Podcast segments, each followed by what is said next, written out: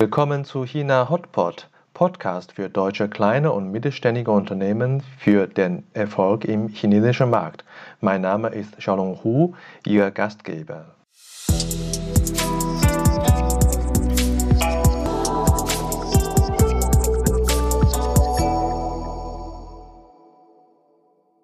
Ja, guten Morgen, Andreas. Danke, dass du äh, deine Zeit genommen hast. Äh, auch guten Morgen, auch guten Tag an die äh, Zuhörer. Heute haben wir Andreas Buse bei uns äh, in Podcast bei mir. Äh, der kommt aus Deutschland, hat lange Zeit in China gelebt. Konkret kann er selber äh, erzählen. Ich äh, sage es nur, dass äh, Andreas als äh, IT-Experte in China eine Premium-Marke-Fabrik aufgebaut hat und danach auch viele andere Herausforderungen gemeistert hat. Und äh, er kann uns äh, auch erklären als äh, äh, Vice President von CIO Alliance in Shanghai, wie schnell die Technologie, die IT-Technologie zu Business-Innovation äh, führen kann. Und ich freue mich sehr, Andreas, dass du heute äh, Zeit nimmst. Ja, hallo Xiaolong. Äh, guten Tag an dich in China und vielen Dank, dass du mir die Möglichkeit gibst, hier mit dir im Gespräch ein bisschen China vielleicht auch für andere, die China nicht so gut kennen, näher zu kommen. Ja, Andreas, äh, das kann ich ja ruhig sagen. Du, äh, ist, du bist gerade in Deutschland. Äh, das ist jetzt wie 4 Uhr? Es ist 6 Uhr 35. Und äh, wir machen quasi eine äh, virtuelle Kaffeepause zusammen. Du hast deinen ersten Kaffee und äh, ich bin in China, äh, sitze in Quarantäne, äh, habe schon meine, ich darf nicht laut sagen, meine, wie viele Kaffee. Äh, also ich freue mich sehr, dass wir auf diese Art und Weise äh, zusammenkommen und uns äh, unterhalten. Verbunden gleich mit einer ersten Frage. Wie hast du dich entschieden damals nach China zu gehen. Welche Erwartungen hattest du damals? Ja, Xiaolong, wie du ja schon angedeutet hast, äh, habe ich äh, einige Jahre in China verbracht. Eigentlich lebe ich auch noch in China. Äh, zumindest so sehe ich das im Moment noch. Ich war, bevor ich nach China gegangen bin, schon sieben Jahre in Korea, wo ich äh, selbstständig war als IT-Dienstleister die äh, ausländische Gemeinschaft betreut habe, jeweils äh, geschäftlich und auch privat in den Privathaushalten. Ich habe quasi, ja, wie, wie ich mich selbst damals auch gern bezeichnet habe, als Computerdoktor Housecalls gemacht und äh, bin dann durch einen meiner Kunden äh, in 2004 nach China gegangen, um dort für dieses deutsche Unternehmen äh, in der Nähe von Shanghai ein Werk mit aufzubauen, komplett neu. Ja. Äh, das war äh, ja, so 120 Kilometer nördlich von Shanghai in Wuxi, ein Produktionsstandort für die Firma Bosch im Bereich Dieselsysteme. Ja, klasse. Und ähm, vielleicht äh, als Erklärung für die Zuhörer, äh, du bist natürlich jetzt privat weiterhin in China, hast du einen äh, aktuellen Job sozusagen, ne? deswegen bist du jetzt in, in Deutschland und äh, ihr lebt äh, mehr oder weniger eigentlich noch in China. Ähm, ja, als du damals nach äh, China gekommen äh, bist, ähm, sicherlich warst du schon in anderen asiatischen Ländern. Äh, dennoch China, zumindest äh, mir sagen viele, China ist doch ganz anders als andere asiatische Länder. Ähm, mein äh, letzter Interviewpartner hat mir gesagt, er kennt sich gut in Asien aus, aber China ist für ihn noch mal eine Stufe weiter. Was ist für dich der krasseste, krasseste Erlebnis, als du in China ankamst? Ja, ähm, vielleicht im Gegensatz zu vielen anderen Leuten. Ich bin also vorher nicht in China gewesen. Ich bin direkt aus Korea morgens mit einem Flieger in Shanghai gelandet, vom Flughafen abgeholt worden und habe zwei Stunden später schon gearbeitet. Ja, ich äh, bin also direkt aus dem Flugzeug ins Auto nach zwei Stunden Autofahrt in, in den äh, damals noch bestehenden Standort und habe direkt angefangen zu arbeiten. Ja, also ähm, da war nicht irgendwie eine große Vorbereitung. Und was mir halt ähm, sehr imponiert hat, erstmal die, die Größe, die Strecken. Wenn man äh, aus Deutschland kommt, äh, wir haben eigentlich nicht wirklich Millionenstädte in, in dem Sinne, wie sie in China existieren. Ja. Und selbst Wuxi hatte damals ähm, schon 4,7 Millionen Einwohner. Ja. Das Industriegebiet, das man dort neu gegründet hatte, hatte einfach auch äh, eine riesengroße Fläche. Ähm, die, die Fläche ist wahrscheinlich gleichzusetzen mit dem Mehrfachen äh, meines eigenen Heimatortes hier in Deutschland. Ähm, das war schon sehr faszinierend. Und dann ähm, mit der, ja, mit der Größe und der Menge an Leuten, äh, die dort auf der Baustelle waren. Ja. Wir haben also dieses Werk dort äh, in ungefähr zehn Monaten aufgebaut. 88.000 Quadratmeter, zwei Produktionshallen, ähm, Lager, Gefahrgutlager, technisches Zentrum. Ja. Ähm, das wäre, glaube ich, in Deutschland nie möglich gewesen. Ja. Mit mhm. der Geschwindigkeit. Und was viele häufig verkennen, ähm, da wurde jetzt nicht irgendwie, manchmal sagt man ja, ja China und billig, eben nicht. Ja, das, äh, Bosch ist so groß, die haben ihre eigenen Architekten, die haben ihre Vorgaben und die Vorgaben wurden genau so eingehalten, wie man sie auch äh, in Europa eingehalten hätte oder anderswo in der Welt. Ja. Mhm. Ja, verstehe. Also die Größe und die Dimension, das hat dich äh, erstmal äh, ja, beeindruckt. Ähm, ja, was hast du mir mal erzählt? 20 äh, Jahre und äh, plus X, ne? So viele hm. Zeit hast du schon in China äh, verbracht. Äh, wenn du dich selber äh, äh, manchmal vielleicht erwischst, denkst du, welche Situation gibt es, wo du jetzt mit 20 Jahren China-Erfahrung dich anders verhältst als vor 20 Jahren?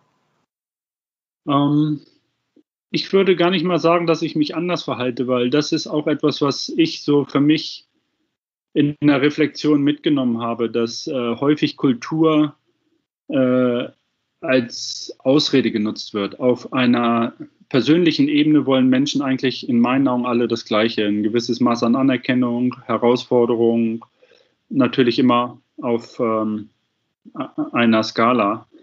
Und äh, ich denke, dass Teil meines Erfolges in, nicht nur in China, sondern in Asien einfach ist, dass ich einen sehr persönlichen Ansatz habe, der eben auch äh, ja, auf jeder, jeder Ebene helfen kann. Man muss eben die Leute persönlich ansprechen können und verstehen können und zuhören können.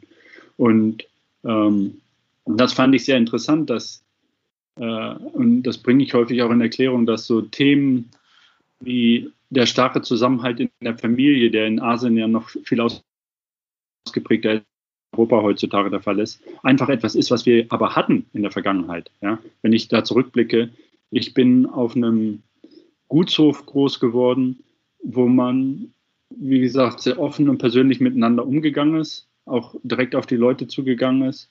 Und ich glaube, dieser Ansatz äh, ist Teil dessen, was mich äh, zum Teil in den Projekten, die ich äh, asienweit geleitet habe, eben erfolgreich gemacht hat. Dass ich mhm. in der Lage war, die natürliche Distanz wie es so schön heißt, oder nicht, wie es so schön heißt, aber die natürliche Distanz, von der man immer spricht, zwischen Ost und West, eben so reduzieren konnte. Ja, ja, ja. ja. Also das ist schon sehr tiefgründig. Äh, ich habe äh, einen persönlichen Coach, der hat äh, mir mal erklärt, in ein, ein Eisbergmodell, ich meine, vieles kann man in Eisbergmodell erklären, der sagt ja, die Eisbergspitze äh, ist quasi das Verhalten. Ne? Und äh, unter der Wasserfläche kommt die erste Schicht, das ist äh, Glaubenssätze und ganz unten sind dann die Motivationen, also die Beziehung. Und äh, ich denke auch, dass äh, wir für, für Menschen, äh, wir Menschen haben wahrscheinlich in der Eisspitze Verhaltensweise gegebenenfalls Unterschiede oder Glaubenssätze sind manchmal durch Erziehung und so weiter auch noch äh, einen Unterschied zu spüren, aber letztendlich die Motivationen, ja, die Intentionen, die sind äh, doch sehr gleich. Da äh, so, sozusagen so verstehe ich dich auch, äh, wie, wie du das gerade formulierst, ne? Ja, ja, und ich, äh, ich sage mal, wenn wir von Kultur sprechen, dann sprechen wir ja von Programmen, die uns durch die Gesellschaft und die Erziehung mitgegeben wurden. Wie gehe ich zum Beispiel mit Tod um ja, in der Familie? Ähm, aber das ändert ja nichts, dass auf einer persönlichen Ebene ich dann traurig bin. Ja? Und ähm, ja, ich denke, das, das passt so auch mit dieser Eisberg und diesen Schichten ganz gut zusammen. Wie gesagt, ich, denk, ich denke, das ist einfach persönlich sind die Menschen sich dann doch ähnlicher, als sie sich vielleicht eingestehen wollen in ihren Motivationen, in ihren Wünschen. Ja. Von Eisberg zu äh, deiner Aufgabe bei, bei Bosch, wenn ich das so hart einleiten darf. Und äh, was war damals äh, dein, deine Aufgabe in der Firma? Ähm, ja, ich bin gekommen als technischer Berater und habe dann nach einiger Zeit die IT-Leitung für den Standort übernommen und den weiteren Ausbau ähm, und über den Standort hinaus andere Standorte betreut in der Einführung der Bosch IT-Prozesse in China. Ähm, Bosch hat auch ein eigenes Softwareverteilungssystem, zumindest damals gehabt, das in China ausgerollt wurde und das inkludierte auch Hongkong. Also wenn, äh, da von China sprechen, dann ist das immer Greater China, äh, was sich ja zusammensetzt aus China, Hongkong und Macau. Ja. Ja, äh, jetzt nochmal Erklärung für die Zuhörer. Ich muss gerade an die Tür, weil ich äh, im Quarantänehotel ja bin, äh, seit gestern wieder in China und äh, es klopft immer jemand an die Tür, wer ich Interview durchführe. Das ist äh, echt spannend. Äh, aber äh, zurück zu, äh, zu deiner, deiner, deiner Aufgabe bei, bei Bosch. Du hast ja erzählt, äh, das war Bosch Dieselsystem, gerade jetzt 2020 mit der Erkenntnis Diesel. Äh, was war damals das Werk für, hat für Business gemacht und was für Wert hat deine Aufgabe IT-Leiter sozusagen für den Standort am Ende letztendlich für die, für die Kunden, für die Bosch-Kunden? Ja, also erstmal die Entscheidung äh, in China ja auch sehr groß zu investieren kam mit einer anstehenden Gesetzesänderung, wonach äh, Dieselfahrzeuge, äh, kommerzielle Dieselfahrzeuge, also nicht PKWs, ähm, äh, ab einem bestimmten Zeitpunkt die Euro-3-Norm erfüllen mussten. Und das hatte, hatte Bosch als Anlass gesehen zu sagen, wir investieren in China und äh, unterstützen das, indem wir unsere Technologie dann in, in China anbieten. Es wurde auch, was häufig auch missverstanden ist, ausschließlich für den chinesischen Markt produziert. Also da ging es auch nicht darum, irgendwie ein Werk zu bauen und dann äh, Arbeitsplätze aus Deutschland oder Europa äh, zu verschieben, sondern das Werk wurde rein für den chinesischen Markt gebaut, äh, um die Motorenhersteller, weil Bosch baut ja keine Motoren, sondern nur, äh, ich sage mal, in dem Bereich Einspritzanlagen und Einspritzdüsen, eben im Markt Einspritzsysteme äh, zu bauen, die dann in den Fahrzeugen verbaut werden konnten, um Reinnormen zu erreichen. Ja. Und ja, meine Aufgabe war halt, äh, die IT am Standort aufzubauen in so einem großen äh, Werk ist einiges an IT. Ja. Die Leute müssen irgendwie einen Arbeitsplatzrechner äh, bekommen, es müssen Drucker aufgestellt werden, es werden Server für die Produktion gebaut.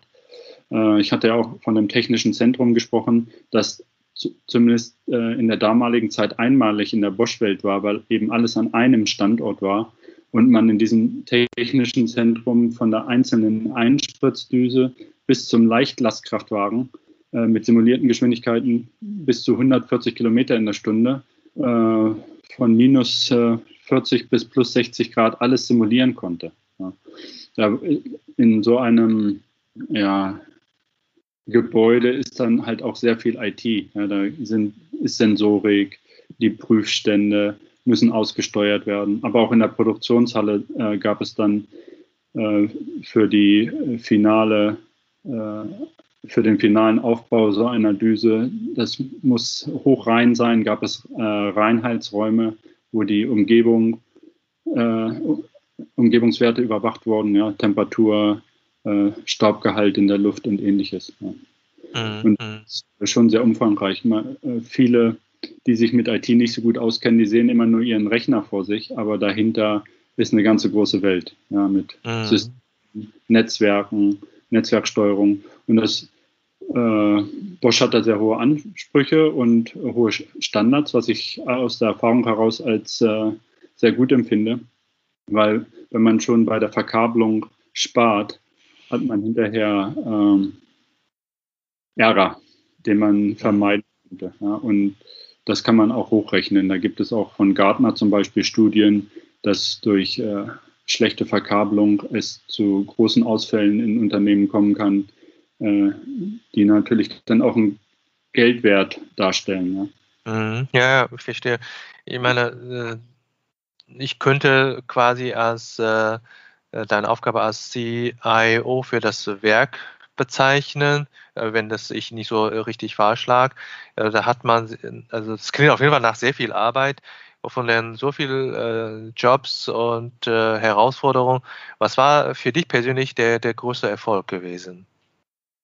Ja, dass wir also erstmal mit der Geschwindigkeit des Baus mithalten konnten und das so koordiniert war, dass ähm, wir am Ende des Tages eben eine sehr, sehr gut funktionierende IT hatten, die auch gelobt wurde, dass wir alle Standards einhalten konnten, was manchmal eben aufgrund der Erfahrung der Zulieferer äh, ein bisschen schwierig war, weil äh, die Verkabelung, die wir damals eingesetzt hatten, äh, im, im Access-Bereich, also vom Computer direkt zu den, zum ersten Verteilerlevel, das war eine ge geschirmte Verkabelung. Das war damals in 2004, 2005 nicht unbedingt üblich.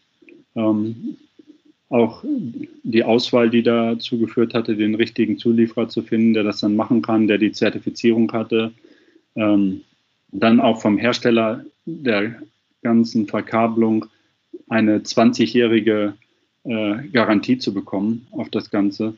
Es waren halt so kleine, äh, kleine, mittelgroße Erfolge, wo man sagen konnte, da haben wir was geschaffen, was es so, so vor, vorher noch nicht gab und damit auch für Bosch China gesamt nochmal äh, aufgezeigt hatten, dass das möglich ist. Ja. Mhm. Das ist, deutet alles hin auf äh, sag mal, auf die Geschwindigkeit, was dieser Erfolg angeht oder auch die Dimension der Aufgabe und die Kürze, die Zeit. Und was war damals, äh, was, äh, wie habt ihr das geschafft? Äh, wie, hab, wie hast du äh, sozusagen, äh, wie bist du rangegangen an das Thema, äh, um so dass am Ende doch in kürzester Zeit so ein IT-Projekt erfolgreich absolviert hast? Ich, ich schätze mal, dass es so ähnliche Aufgabe in Deutschland deutlich länger braucht, ohne das jetzt im Detail zu kennen. Ja, ich, ich würde auch vermuten, dass das in Deutschland äh, länger braucht. Ähm, ich war ja nicht allein. Ja. Erst, das ist erstmal wichtig zu verstehen. Äh, bei Bosch hat man dann schon auch Zugriff auf Ressourcen. Wir hatten dann auch die Möglichkeit, äh, für die Switch-Konfiguration zum Beispiel Experten aus Deutschland einzufliegen. Dann hatten wir ähm, uns auch für die Verkabelung einen Experten aus Deutschland geholt, der den äh, Zulieferer für die Verkabelung überwacht hat und auch zum Teil trainiert hat ja, äh, und geschult hat. Der Kabelhersteller, das kommt natürlich auch alles mit der Größe. Äh, Klein- und Mittelständler haben wahrscheinlich nicht die Ressourcen, aber Bosch mit seiner Größe und seinem Umsatz im, äh, ich sag mal, grob im IT-Bereich, kann natürlich auch auf den Zulieferer äh, ein bisschen, ich will nicht sagen Druck ausüben, aber schon äh, seine Ansprüche klar machen. Ähm, der Kabelhersteller hat dann auch äh, nochmal den Zulieferer geschult und zertifiziert. Ja. Es war halt, äh, es war ein Team-Effort, äh, ein erheblicher Team-Effort. Es wäre anders gar nicht möglich gewesen.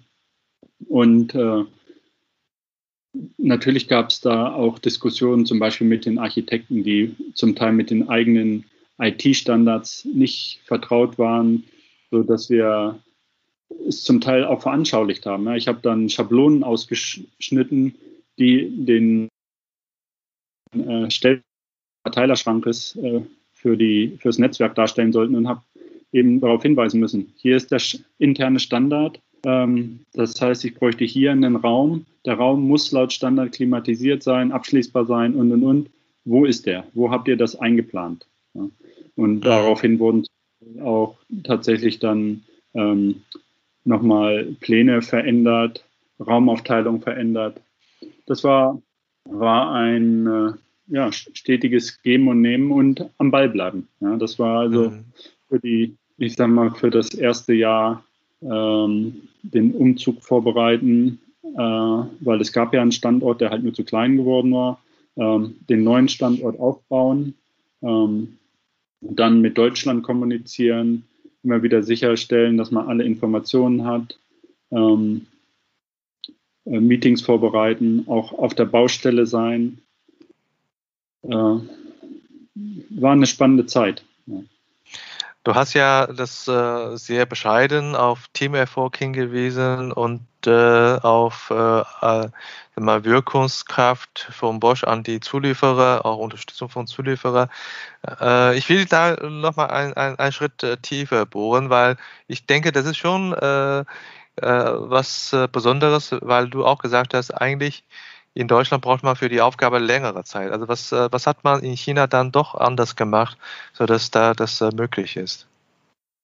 Ja, ich, eine sehr enge Zusammenarbeit zwischen den verschiedenen Abteilungen, äh, enge Zusammenarbeit mit den Zulieferern, ähm, die Aussteuerung äh, und dann war es für den reinen Bau der Gebäude war es einfach auch eine Masse. Ja. Da haben von 6 Uhr morgens bis 10 Uhr abends äh, natürlich über Schichten verteilt. Ja. Das war nicht, waren nicht die gleichen Leute, die morgens um 6 angefangen haben, die abends um 10 aufgehört haben. Aber man hat dann schon mit 2000 Leuten äh, an dieser Baustelle gearbeitet, um das halt auch äh, fertigstellen zu können. Ja. Mm, mm, mm. ich verstehe.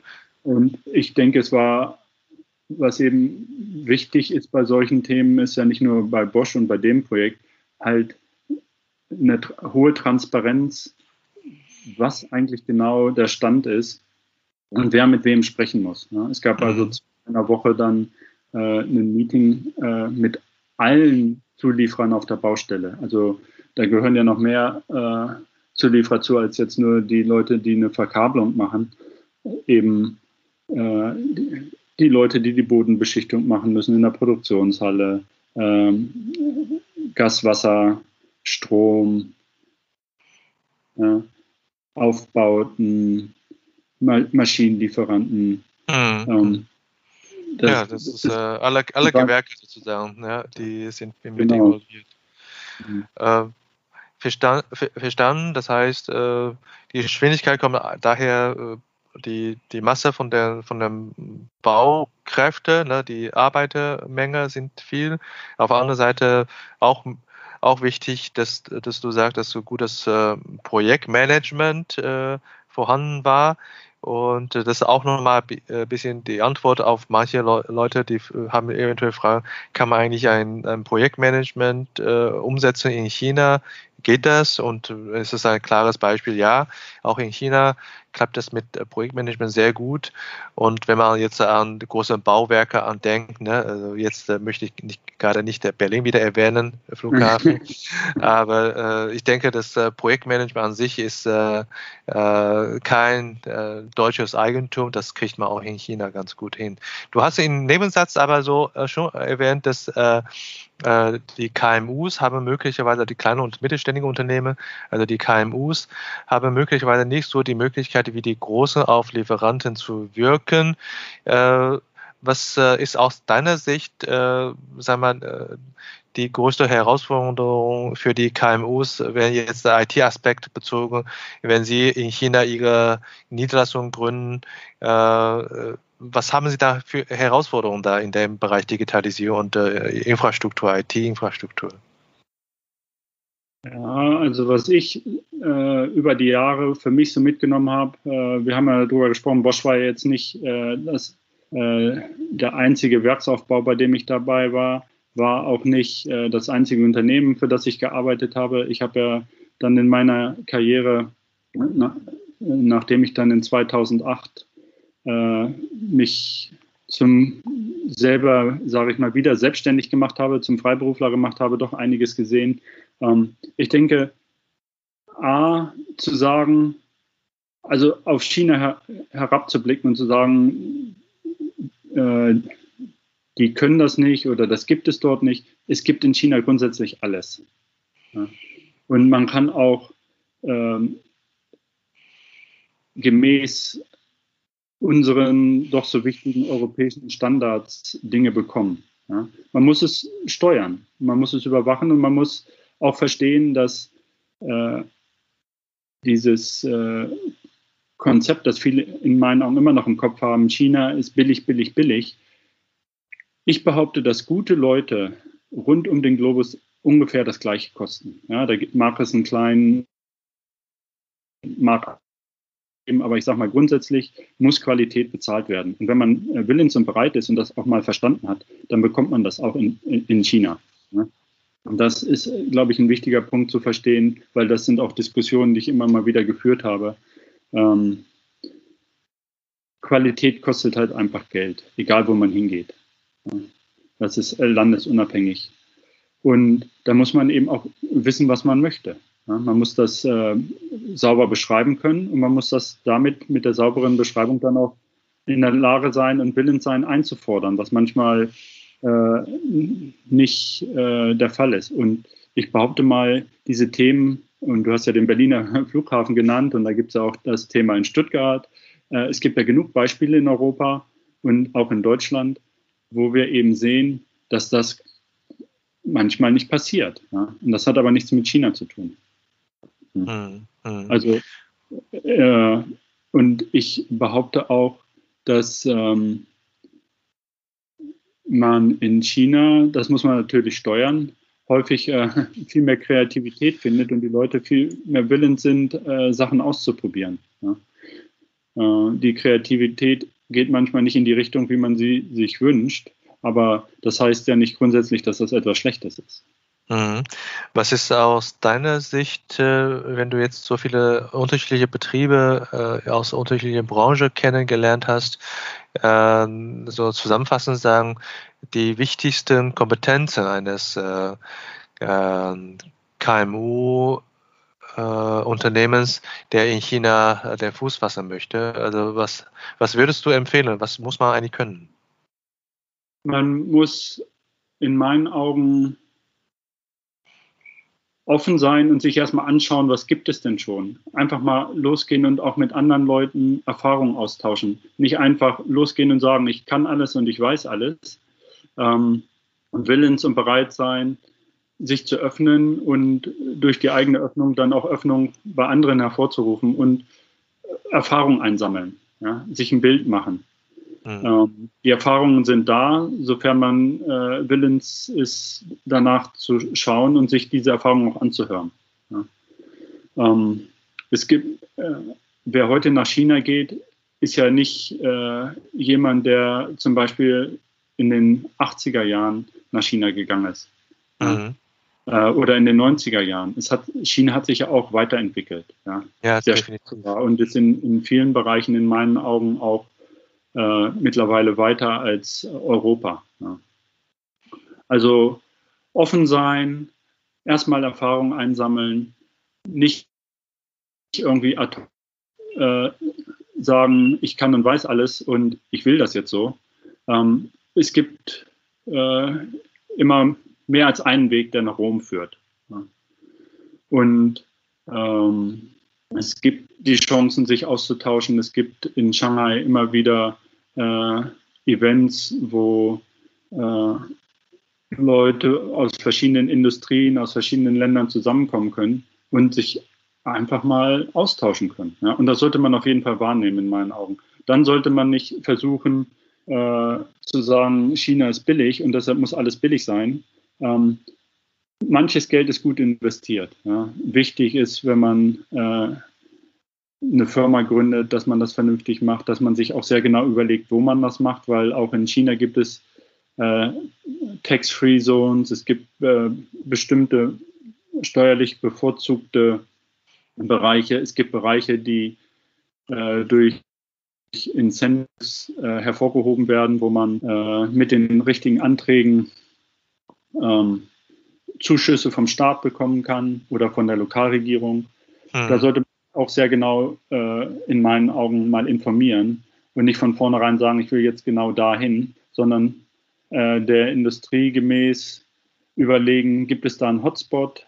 Mhm. Wie nah kann diesem Hotspot sein? Mhm. Möchte ich Teil dieses Hotspots sein? ich meine, dass Bosch damals nach Wuxi gegangen ist, hatte ja auch Gründe. Ja. Mhm. Äh, der Joint Venture Partner war direkt über die Straße. Man hat also die äh, äh, Supply Chain da verkürzt. Ähm, und hat aber auch schon sehr genau geguckt. Wie gesagt, das war ein, ein, neu benanntes Industriegebiet. Da gab es von der Regierung Zuschüsse. Und Bosch hat das aber auch. Bosch ist äh, in meinen Augen in dem Bereich auch ein sehr gutes Unternehmen. Wir haben dann auch mit der Lokalregierung zusammen ähm, das deutsche Ausbildungsprinzip äh, China näher gebracht, ja, das duale System mit Unterricht. Ähm, und äh, praktische Ausbildung, so wie wir das im Handwerk in, in Deutschland kennen. Ja. Mhm.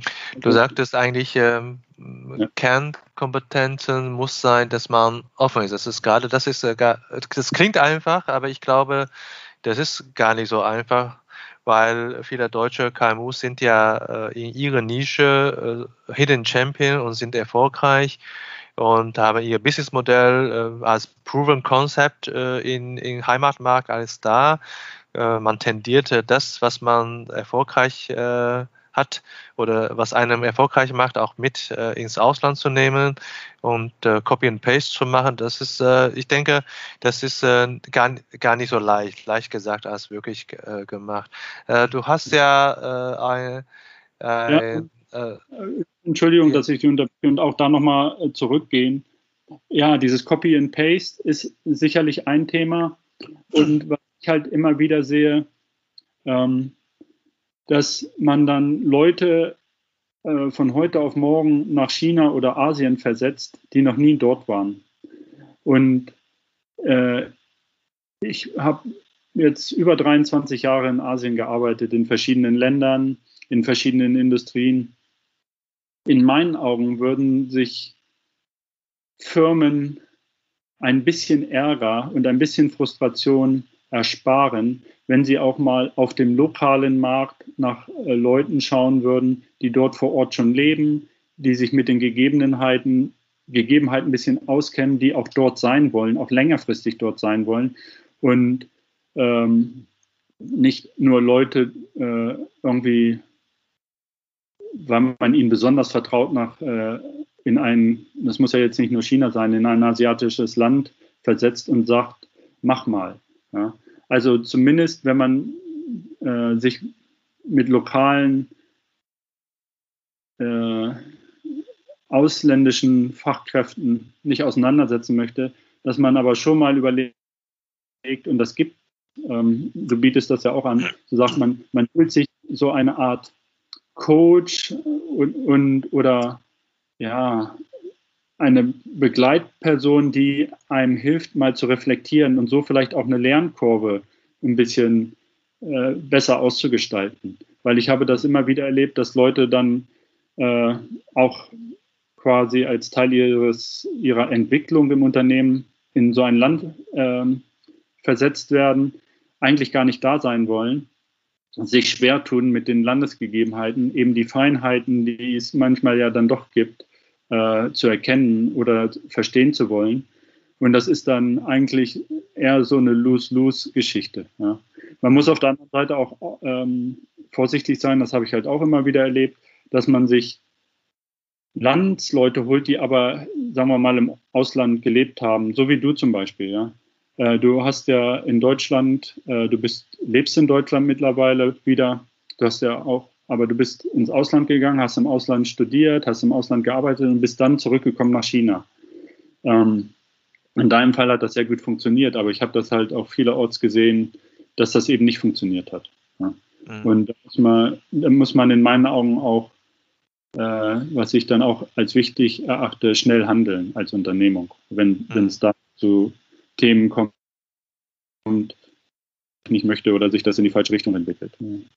Also das Auswahl, Auswahl des Personals äh, ist wichtig und als Unternehmung, wenn ich in so ein Land gehe, äh, nicht nur auf der Führungsebene Leute durchschleusen, sondern auch Leute äh, äh dann einsetzen, die in dem Land sein wollen, die Interesse haben, ähm, dort zu sein und die dann auch auf die entsprechend auf die Mitarbeiter eingehen können. Ja.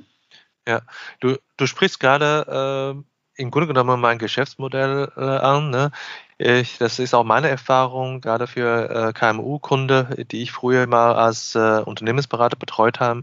Die haben häufigerweise in dem Direktumfeld äh, nicht unbedingt die Reflexionsmöglichkeit. Und äh, in dem Unternehmen äh, würde er äh, dem Gesellschafter oder der CEO eines KMU-Unternehmens aus Deutschland äh, mhm. kaum widersprochen, was äh, er für China-Strategie äh, aufgesetzt hat.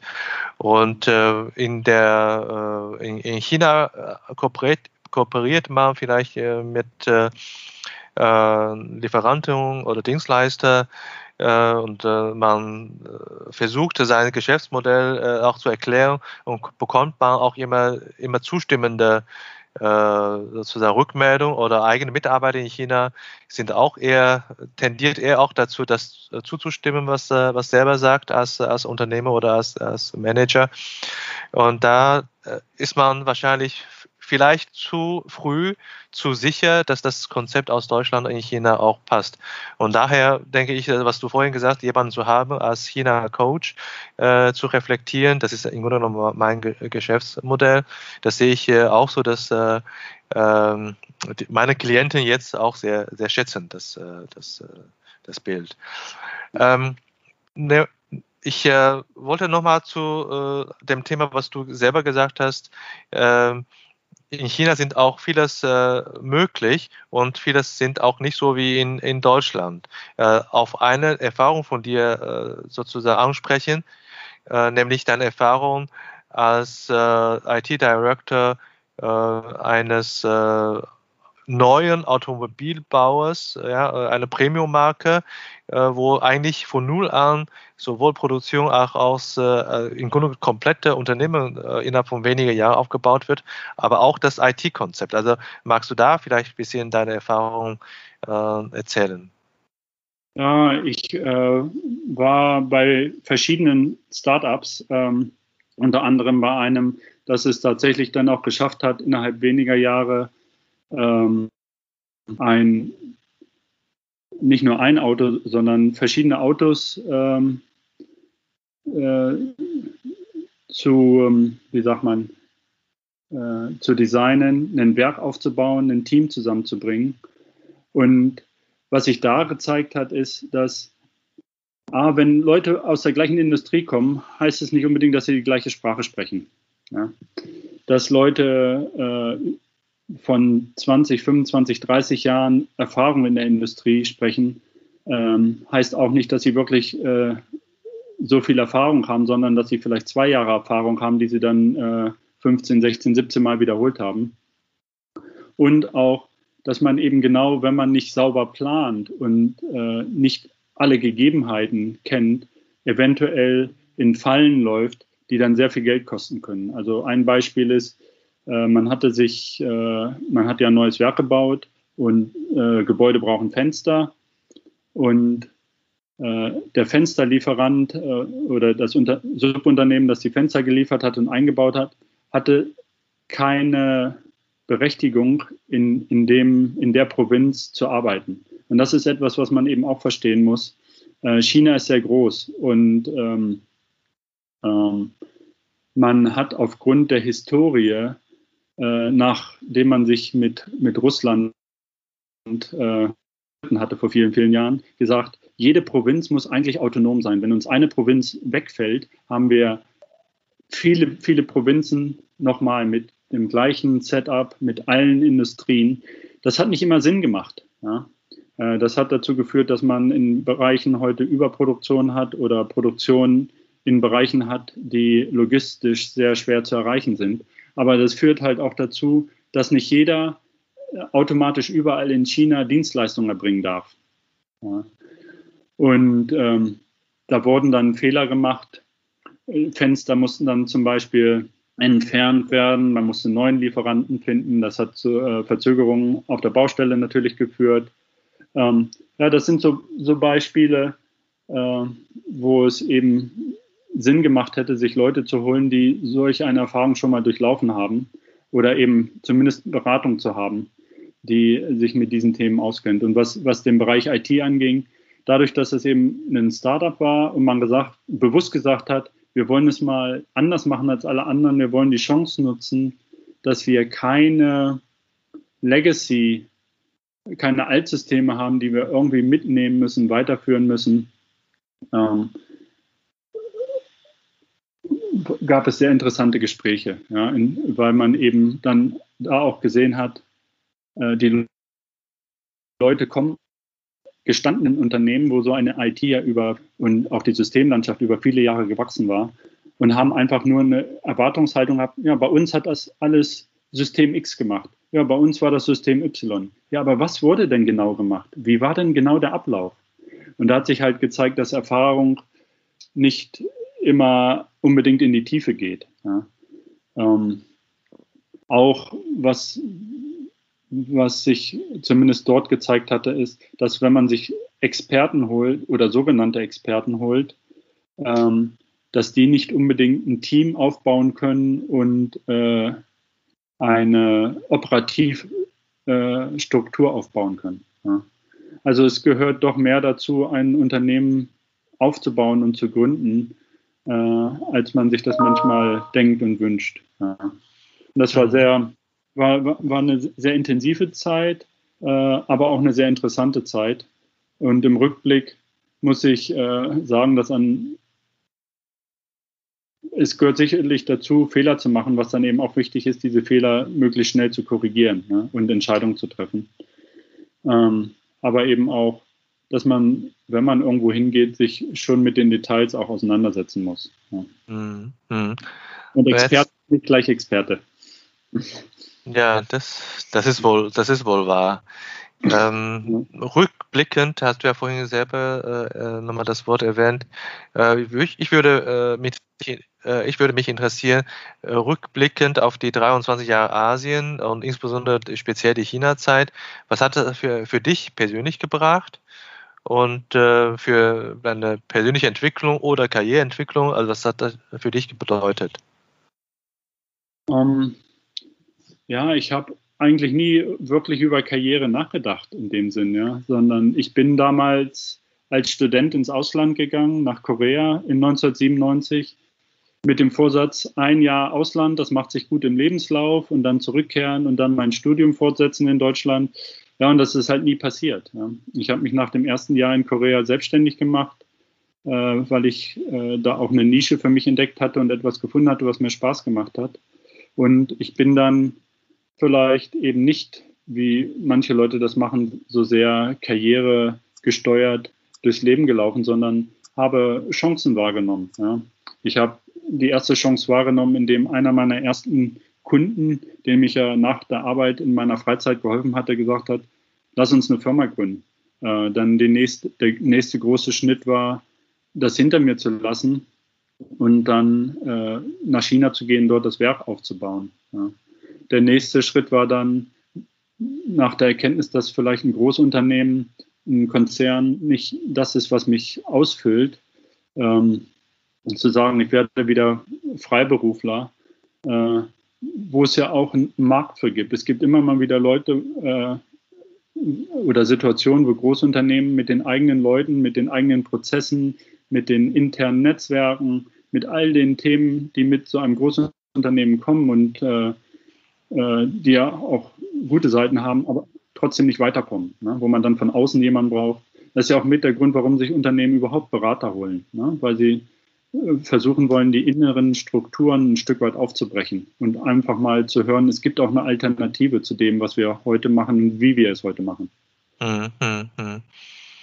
Ähm. Und ich muss sagen, ich, ich, arbeite und lebe gerne in Asien und äh, bin auch im Moment dabei, meinen Weg aus Deutschland zurückzufinden. Ja, ja genau, das äh, wäre meine nächste Frage. Was ist dein äh, Zukunftsplan? Vielleicht noch ein bisschen weiter, weiter denkt, äh, wie, wie planst du oder wie plant ihr als Familie? Ähm, ja, ich möchte auf, für mich mein, ich sage mal, der größte Teil meiner, meines professionellen Lebens hat in Asien stattgefunden. Und ich merke jetzt, nachdem ich hier ein paar Monate in Deutschland dass ich äh, doch wieder zurück möchte nach Asien, weil ich einfach auch glaube, vorwärts blicken, dass ähm, es in Asien mehr Chancen, also nicht nur alleine in China, sondern in Asien gesamt mehr Chancen geben wird, mich noch weiterzuentwickeln und an interessanten Themen teilzuhaben als in Deutschland. Ich find, empfinde Deutschland, nachdem ich so lange außerhalb von Deutschland gelebt habe, sehr, ja, ja vers verschiedene Worte kommen mir da in den Sinn, sehr satt, überreguliert. Ähm, es scheint sehr viel Frustration zu geben. Die Leute sind nicht wirklich glücklich. Das ist aber ein persönliches Empfinden, denke ich. Das muss nicht jeder so empfinden. Und das ist sicherlich auch äh, ein Anzeichen dessen, dass ich eben viele andere Sachen gesehen habe.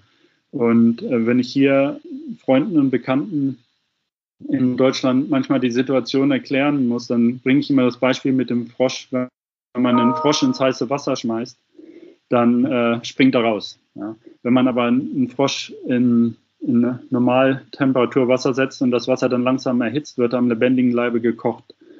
Und so kommt mir das im Moment hier in Deutschland vor. Ja. Dass äh, die Leute zum Teil gar nicht mehr wissen, was eigentlich anderswo passiert und dass es auch noch andere Wege gibt. Hm.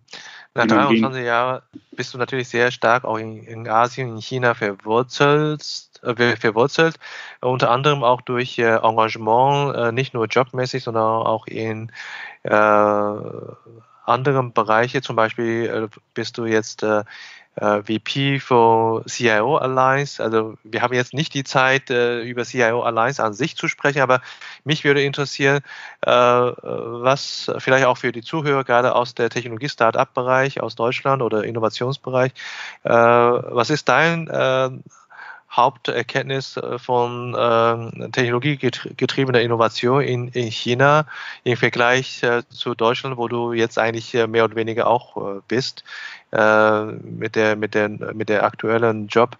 Wie, wie, siehst du, wie siehst du den Unterschied? Ähm, ich ich, ich habe das ja schon angesprochen. Hier gibt es immer, habe ich das Gefühl, es gibt immer nur Bedenken ähm, und es gibt sehr viele Regularien. Die Regularien äh, äh, existieren in China auch. Aber die Leute sind trotzdem offen und experimentieren und äh, es stehen andere Themen im Vordergrund in meinen Augen. Es geht in, in China und in Asien mehr um Convenience äh, als den äh, vielleicht auch nur zum Teil wahrgenommenen Selbstschutz von persönlichen Daten. Ja. Ähm, das ist, denke ich, ein Thema. Äh, und auch, ich habe auch das Gefühl, dass China als Land äh, Themen vorantreiben möchte und da einfach ein Buy-in von der Bevölkerung ist. Man möchte als Kollektiv weiterkommen und sich verbessern und vorwärtskommen. Ähm, und denkt sehr viel darüber nach äh, und experimentiert viel und ist auch bereit, ähm, dabei Fehler zu machen. Ja. Und ich habe manchmal das Gefühl, dass diese Bereitschaft zum Fehler machen und sich, sich ausprobieren und zu experimentieren hier so ein bisschen verloren gegangen ist. Man möchte erst eine 150 Prozent Lösung, bevor man überhaupt anfängt. Und in Asien ist man bereit, mit einer 75, 80 Prozent Lösung anzufangen und dann kontinuierlich zu verbessern. Und ich glaube, das ist auch ein besserer Ansatz. Ja, äh, das erinnert mich an einen aktuellen Post zwischen die Corona-Apps äh, in Indien auf einer Seite und in Deutschland. Es gibt ein paar Kenndaten. Äh, das ist ganz, ganz, ganz interessant.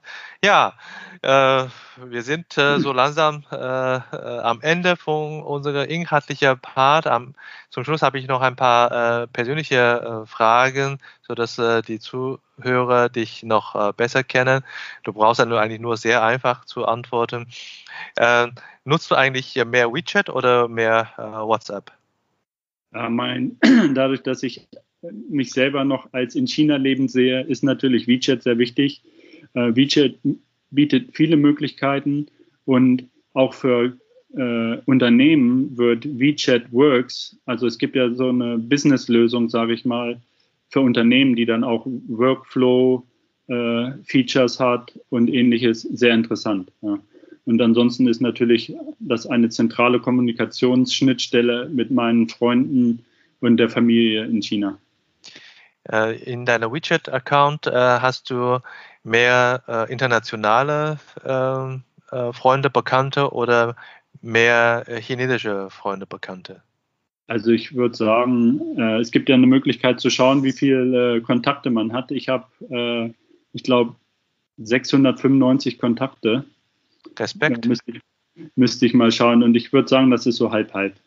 Ja, ja so würde ich auch äh, bei dir fast sagen. Ne? Ähm, wenn du in China unterwegs bist, geschäftlich, ne, bist du sicherlich im Hotel und so, nimmst du das äh, westliche äh, Frühstück oder chinesische Frühstück? Ähm, ich esse eigentlich durchweg asiatisch. Ja. Ich äh, vermisse da auch wenig aus Deutschland. Natürlich gibt es mal einen Tag, wo ich gerne ein bisschen Käse esse oder ähnliches, aber im Allgemeinen äh, nicht nur zum Frühstück, auch zu den Hauptmahlzeiten esse ich eher asiatisch. Mhm. Chinesisch, Thai, Japanisch, äh, schmeckt mir alles sehr gut. Ja, wenn du in Shanghai unterwegs bist, äh, nutzt du mehr äh, Didi, Taxi oder äh, eher das äh, U-Bahn-System? Ich nutze eigentlich durchweg die öffentlichen Verkehrsmittel, weil ich glaube, dass man damit dann doch äh, letztendlich schneller ist. Die Verkehrslage ja, zu bestimmten Tageszeiten in Shanghai lädt nicht unbedingt zum Autofahren ein. Ja. Sehr schön. Ähm, du hast ja von sehr viele Lessons learned und sowas äh, gesprochen, auch vom Coach sogar. Äh, bist du selber eigentlich bereit, äh, falls äh, auch von der Zuschaueranfrage kommt, von dir gecoacht zu werden oder eine Frage beantwortet zu werden, das auch als Mentor oder Coach zu fungieren? Auf jeden Fall. Ich denke, dass ich mit meinen Erfahrungen äh, durchaus anderen helfen kann und ich bin auch äh, bereit, äh, sofern jemand willens ist, sich das anzuhören äh, und auch wirklich äh, sich äh, mit mir und meinen Erfahrungen dann auseinanderzusetzen, ja, mich auszutauschen und zu helfen. Sehr schön. Als allerletzte Frage, und sehr schön, hast du noch eine weitere Experte, den du empfehlen kannst für unser Podcast? Ich habe einen, äh, ich habe ja in Shanghai ein MBA gemacht, einen Executive MBA an der China Europe International Business School, die ich übrigens auch empfehlen kann. Die hatten, äh, die haben auch Programme für Expats, die neu nach äh, China kommen. Das ist, meine ich, ein drei- oder viertägiges Programm, wo man über Steuerrecht, äh, Arbeitsrecht und ähnliches äh, aufgeklärt wird. Ähm, ich könnte mir vorstellen, dass einer meiner Alumni oder Alumnus ähm, auch Interesse hätte, mal über seine Erfahrungen zu sprechen. Der war auch lange Zeit äh, in China, ist mittlerweile zurück in Belgien, ist aber auch mit einer Chinesin verheiratet und ähm, kann da sicherlich auch viel erzählen. Der hat äh, auch ja, in den letzten Jahren, bevor er zurückgegangen ist, ähm, eine ähnliche Rolle gehabt wie du. Er hat äh, Unternehmen in der Firmengründung geholfen und in der äh, ja, in, im HR-Thema die richtigen Leute zu finden. Ja. Der hat also vorsortiert, hat Interviews geführt. Ähm, der hat auch sehr viel Erfahrung, denke ich. Ja. Das müsste dann wahrscheinlich auf Englisch passieren, das Ganze. Aber ich könnte mir vorstellen, dass der vielleicht auch Interesse hätte, mal über seine Erfahrungen zu sprechen. Ja, sehr schön. Ja, danke, äh, Andreas, für deine, für deine Zeit. Ich hoffe, du startest jetzt noch äh, ganz normal in deinen Job hinein, nicht zu viel Zeit verloren gegangen. Und äh, ich ja auf jeden Fall habe mich äh, sehr äh, beschäftigt. Also das, äh, was du erzählt hast, beschäftigt mich sehr auch. Ne? Ich äh, habe auch sehr viel selber sogar auch dazu gelernt und äh, ich freue mich schon, dass wir uns bald in Deutschland wiedersehen. Oder wenn du schaffst, in, in China, wenn du in der Zeit schon nach China kommst, äh, wir finden schon noch einen Ort, einen richtigen Kaffee zusammen zu trinken. Auf jeden Fall, das denke ich auch. Und vielen Dank, dass du äh, mir die Möglichkeit gegeben hast, so ein bisschen über meine Erfahrungen zu sprechen. Ich ja. ja. Viel Spaß. Und ich hoffe, dass die Quarantäne nicht zu langweilig ist. Das hoffe ich auch. Wünsche ich dir noch einen schönen Tag. Ich dir auch. Ciao. Tschüss.